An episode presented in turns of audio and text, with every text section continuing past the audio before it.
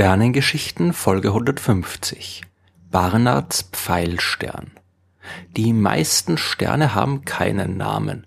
Es gibt einfach zu viele von ihnen. Von den circa 200 Milliarden Sternen, die sich allein in unserer Milchstraße befinden, haben wir gerade mal ein paar Millionen katalogisiert und ihnen zumindest eine entsprechende Katalognummer gegeben. Sie alle mit Eigennamen zu bezeichnen wäre zu viel Aufwand und würde auch nicht viel bringen, wie ich ja schon in Folge 2 der Sternengeschichten erzählt habe.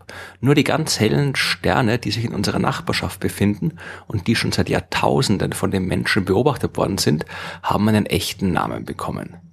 Ab und zu ist ein Stern aber so bemerkenswert, dass er quasi ein Upgrade bekommt und anstatt einer Katalogbezeichnung beginnt, einen Eigennamen zu führen. Einer davon ist Barnard Stern, beziehungsweise auch Barnards Pfeilstern, wie er oft genannt wird. Man könnte glauben, dass dieser Stern von einer Person namens Barnard entdeckt worden ist. Das war aber nicht der Fall. Einen Barnard gibt's aber tatsächlich. Er heißt Edward Emerson Barnard und wenn er den Stern, der seinen Namen trägt, auch nicht entdeckt hat, hat er ihn zumindest enorm berühmt gemacht. Denn Barnard fand heraus, wie schnell sich der Stern bewegt. Sehr schnell. Wir nennen die Sterne am Himmel ja oft auch Fixsterne. Aber eigentlich ist diese Bezeichnung veraltet und auf jeden Fall ist sie nicht korrekt. Nichts steht still im Universum und das gilt natürlich auch für die Sterne.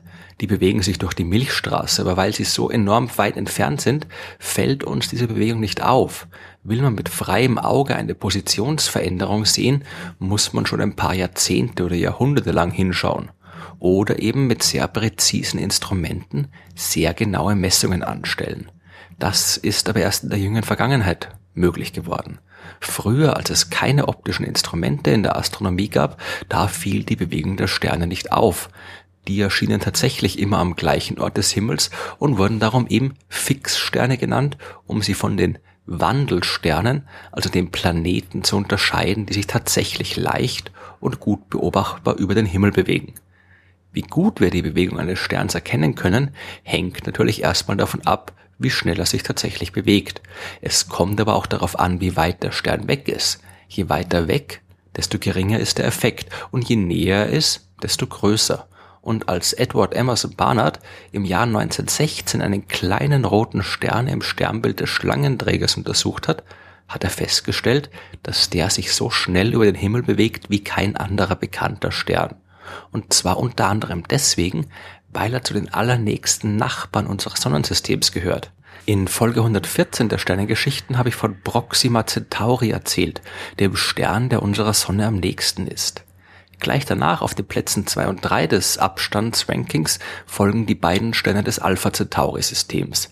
Aber schon der viertnächste Stern ist Barnard Stern. Der ist knapp sechs Lichtjahre von uns entfernt und trotz dieser Nähe ist er mit freiem Auge nicht zu sehen. Barnard Stern hat nur ein Fünftel der Größe der Sonne. Es handelt sich bei ihm um einen sogenannten roten Zwerg, der entsprechend schwach leuchtet. Man braucht schon ein Teleskop oder ein sehr starkes Fernglas, damit man ihn sehen kann.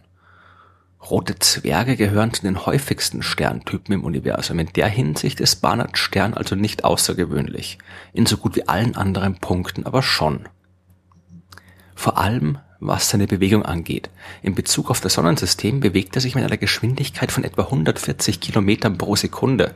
Projiziert auf den Himmel entspricht das einer Eigenbewegung von 10,3 Bogensekunden pro Jahr.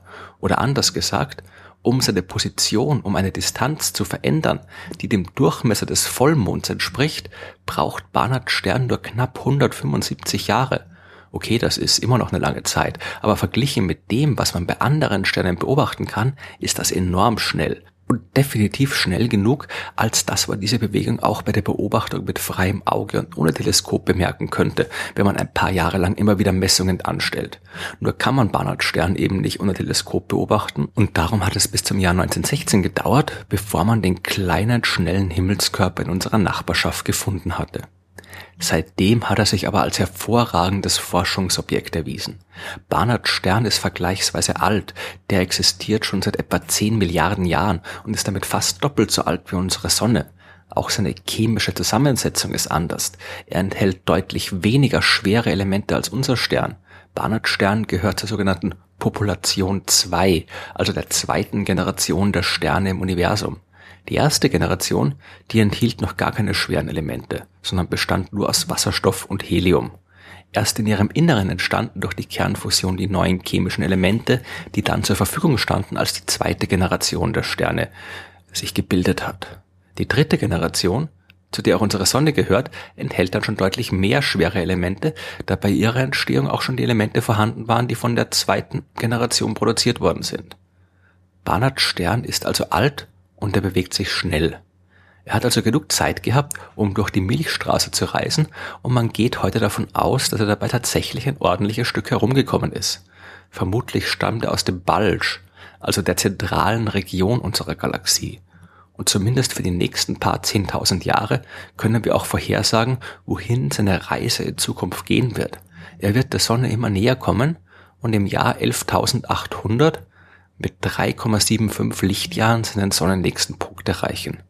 Der sonnennächste Stern wird er dann aber immer noch nicht sein, weil auch Proxima Centauri in der Zwischenzeit näher an uns herangerückt sein wird. Und auch die Menschen der fernen Zukunft werden Barnard Stern nicht mit freiem Auge sehen können, denn selbst dann leuchtet der kleine rote Zwerg zu schwach dafür.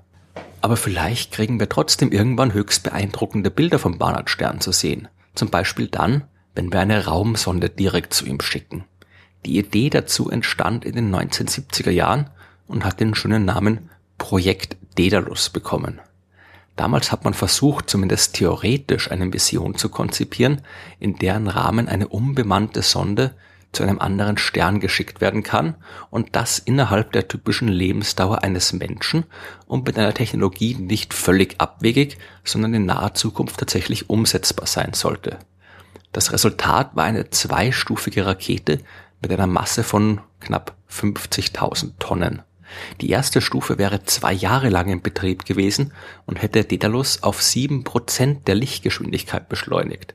Danach hätte die zweite Stufe übernommen und weitere knapp zwei Jahre lang Antrieb geliefert, um die Geschwindigkeit auf zwölf Prozent der Lichtgeschwindigkeit zu erhöhen.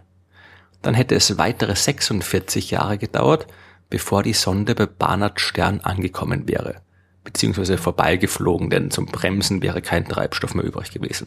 Und natürlich wäre es auch kein normaler Treibstoff gewesen. Die normalen chemischen Antriebe, die momentan bei den Raketen verwendet werden, die wären nicht dazu in der Lage gewesen, solche Geschwindigkeiten zu erzeugen.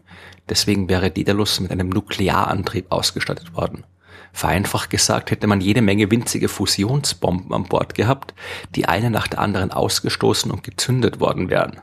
Der Rückstoß wäre über eine Aufprallplatte abgefangen und in Vortrieb umgewandelt worden.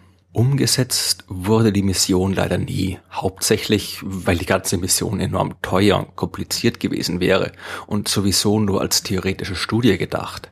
Aber vielleicht auch ein bisschen, weil irgendwann einer der Gründe abhanden gekommen war, der Barnard Stern zu einem so interessanten Ziel gemacht hat.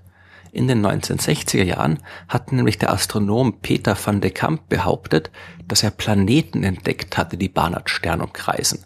Natürlich hat er sie nicht direkt beobachtet, aber seine Analyse der Bewegung des Sterns hat gezeigt, dass er sich nicht auf einer geraden Linie durch die Galaxie bewegt, sondern in Schlangenlinien. Er ist also hin und her gewackelt, genauso, als würde er durch die Gravitationskraft einiger Planeten beeinflusst. Zwei Planeten, beide ungefähr so groß wie Jupiter, die sollten dort sein und anfänglich waren viele seiner Kollegen überzeugt, dass die Beobachtungen korrekt waren. Aber dann haben die Astronomen George Gatewood und Heinrich Eichhorn die Angelegenheit in den 1970er Jahren mit besseren Instrumenten unabhängig geprüft und haben nichts gefunden. Es hat sich dann schnell gezeigt, dass nicht der Stern wackelt, sondern das Van de Kamps Teleskop nicht korrekt gearbeitet hat. Denn es war wirklich das einzige Instrument, das diesen Effekt sehen konnte. Alle anderen Instrumente, mit denen man das geprüft hat, haben nichts gezeigt. Und Van de Kamps Teleskop hat diesen Effekt auch immer nur dann gezeigt, kurz nachdem Van de Kamp dort Wartungsarbeiten durchgeführt hat. Peter van de Kamp hat nie akzeptiert, dass er sich geehrt hat. Der Rest der Astronomen hat die Planeten vom Barnard-Stern allerdings ziemlich schnell abgeschrieben. Und das gilt heute immer noch. Mittlerweile haben wir schon jede Menge Planeten bei anderen Sternen entdeckt und selbstverständlich auch Barnard-Stern genauer untersucht. Allerdings ohne Erfolg. Dort sind keine Planeten zu finden. Es ist zwar prinzipiell möglich, dass dort noch ein paar sehr kleine Himmelskörper Runden ziehen, die mit der aktuellen Genauigkeit der Instrumente noch nicht nachweisbar sind. Aber gefunden hat man bis jetzt noch nichts. Wir werden Barnard Stern sicherlich weiter untersuchen. Ein so vielversprechendes Forschungsobjekt findet man so schnell kein zweites Mal. Und wer weiß, ob dort nicht irgendwann vielleicht doch nochmal ein kleiner Planet gefunden wird. Und vielleicht statten wir den dann mit einem neuen Projekt Daedalus ja auch einen Besuch ab.